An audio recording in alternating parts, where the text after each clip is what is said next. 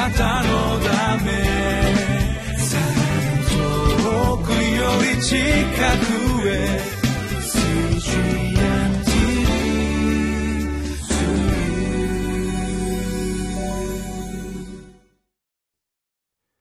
こんにちは。日本福音ルーテル板橋教会の牧師の後藤です。12月30日土曜日今日もご一緒に御言葉を聞いていきましょう。今日のテーマは環境を超える神の平和聖書の箇所は新約聖書ピリピ人への手紙4章4節から9節までです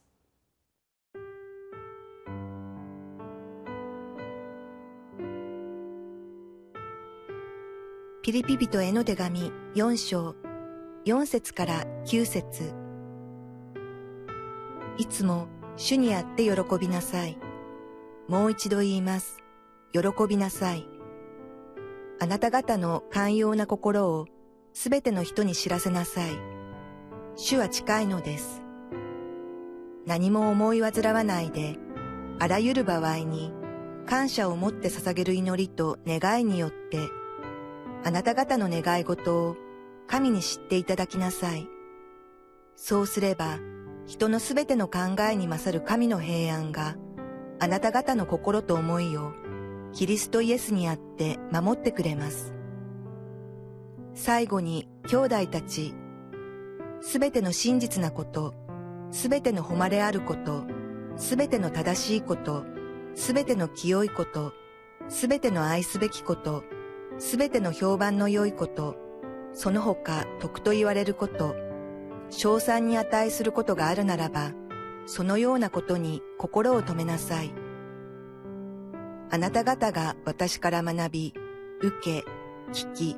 また見たことを実行しなさい。そうすれば、平和の神があなた方と共にいてくださいます。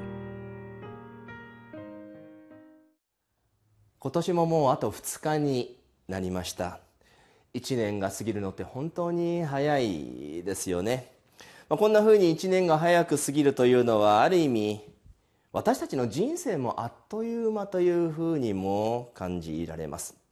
まあ、時の経つのが早く感じられるようになったっていうのはある意味その分年を取ったからというふうにも言えるんじゃないかなと思います。自分が子供の頃小学校の時のあの6年間ってとても長い6年間だったんじゃないかなと思います。この年になって6年間なんてあっという間だと思いませんか、6年前2011年ですけども2011年から実は6年経って2017年の終わりを迎えようとしている。2011年なんかほんのちょっと前のことですよね。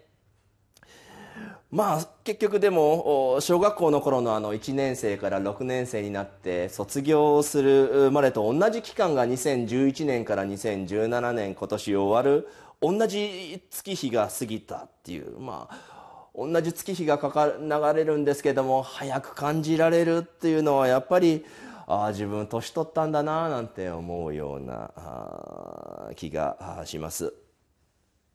まあ年を取ったからこそこう1年あと1年というか自分自身の歩みをこう振り返るというそういう気持ちになってくるっていうのがこう年年を重ねた証拠なんじゃないかなと思いますけどきっとパウロも自分は年を取ったなとこう感じながらこうフィリピの手紙書いていたんじゃないかなと思います。まあ、今年1年振り返ってこんなこともあったあんなこともあったとこういろいろ考える時間が多くなった、まあ、そのような形でこう振り返ってみてしみじみとこう自分の人生を吟味してこんな自分を神様は守って支えてくださったよかったなとこう思いながらきっとパウロもこの手紙をこう書いていろいろ振り返りながらこう書いているという、まあ、そんな形なんじゃないかなと思います。このピリピのピリピ人への手紙のこの最後の箇所が、まあ、今日の聖書の箇所になっているそして手紙の受け取り人にですねこう最後思いをですねこう言いたいことをもう一度振り返って書いているのが今日の箇所なんですね。いつも主にあって喜びなさい。もう一度言います。喜びなさいとこう言うわけなんですね。まあ相手に喜びなさいというふうに声をかけるというのは自分が喜んでいないと決して相手に言えないことではないかなと思います。振り返ってみてやっぱり喜びだよね。よかったよねってこう言える気持ちになっている。そういうパウロの気持ちが今日の箇所に現れていると言えるかと思います。そして5節。あなた方の寛容な心をすべての人に知らせなさいと言っています。パウロは言うんです。私はあなた方が寛容だってことを知ってますよ。あなた方は寛容だ。それを自分自身の中に留めておくのじゃなくて人にもそれを知らせなさいと言っている。別に言葉でじゃないんですよね。言葉でもって私寛容なんです。私優しいんですってそうやって知らせなさいとそう言ってるわけじゃない。人と接する中で相手がですよあこの人優しい人だな。寛容な心を持っている人だなってこう自然と思われるようなそういう人であり続けなさいとパウロは手紙の受け取り人に言っているわけなんです。もしかしたらこの手紙を読んだ人たちはパウロからそういうふうに言われてこんなふうに思った思ったかもしれません。いやいや私が寛容だなんてそんなことはありません。私いつも自分勝手で人に対して怒ったり許せなかったり逆に自分が相手をがっかりさせたり迷惑をかけたりまた普段の生活の中で神様のことをすっかり忘れている自分がいるんだよななんてそんなふうに自分の欠点ばかりを気にしてこんな自分ダメだなとそんなふうに思うことばかりなのかもしれません。で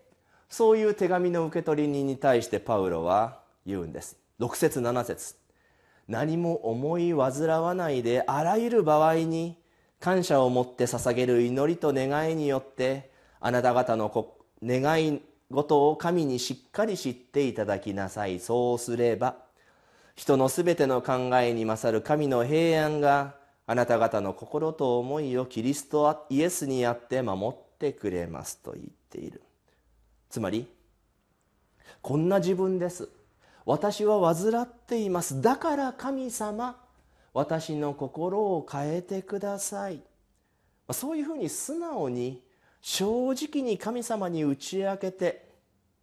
人にじゃないですよ。人に打ち明けるんじゃなくて神様に祈りの中で打ち明けてそしてイエス様の十字架によって成し遂げられた罪の許しを受ける。ああこんな自分のため人に対して怒ったり許せなかったりあるいは神様をすっかり忘れて生きている自分こんな自分のためにイエス様死んでくださったんだな自分の罪を許してくださったんだなありがたいな感謝だなと思えてくる時に私たちの考えを超えた神様の平安が私たちの心と思いをキリストイエスにあって守ってくれるとパウロは言っているわけです今年一年振り返ってみましょういろいろあったけどでもなんだかんだ言って神様は私を生きながえ生きながらえさせてくださって今こうして神様に許してもらっていよいよ新しい年を迎えようとしている今日の聖書の箇所の「主にあって喜びなさい」という御言葉は辛いことや苦しいことはもういいから全て忘れて喜びなさいというのではなく今までのことを振り返って思い起こしてそしてあなた実感しなさい。どれだけあなたのことを神様が喜んでくださっているか。そのことを思い起こす時に私たちは喜びに満たされるわけです。だから主にあって喜びなさいとパウロは言っているわけです。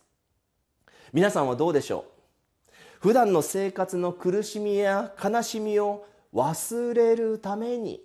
教会に行っていませんか？教会に行けば普段の生活の苦しいこと辛いことを忘れることができる。そんなふうに嫌なことを忘れるために信仰というものを利用してはいませんか？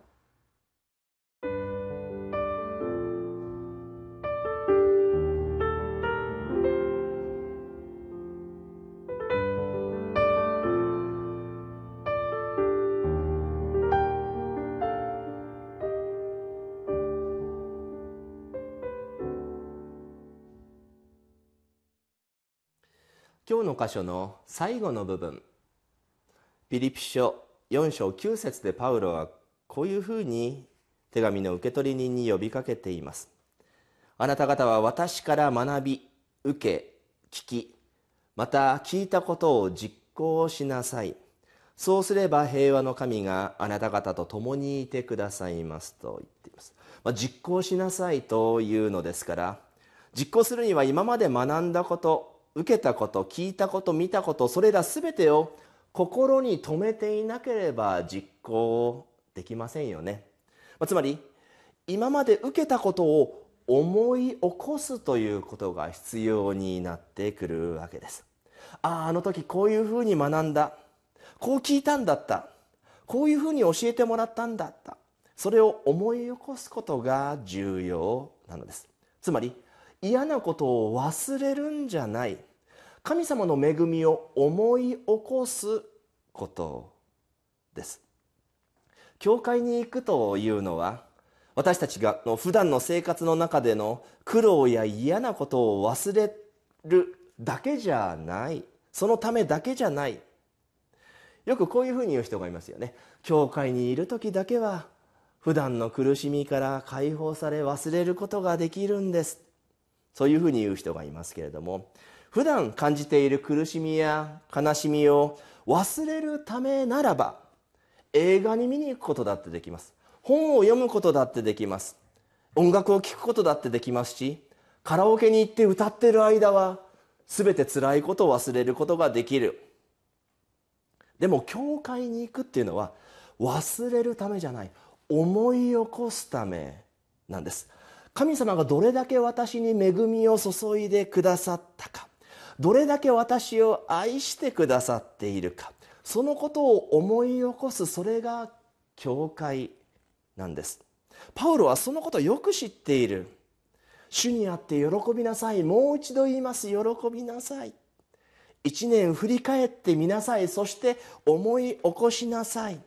神様がどれだけあなたに恵みを与えてくださったたか。それを思い起こす時に喜びに満たされる。だから主にあって喜びなさいよと言っている。私たち神様の恵みを思い起こして喜びを実感して人々のもとへと戻っていく。そして自然と人々に伝わっていくんです。寛容な心が平安な心が不思議と人に優しい自分が自然と人々に伝わっていくのであります。お祈りを捧げましょう。天の父なる神様今年一年振り返って思い起こします。あなたがどれだけ私によくしてくださったか。私にどれほどの恵みを与えてくださったのか。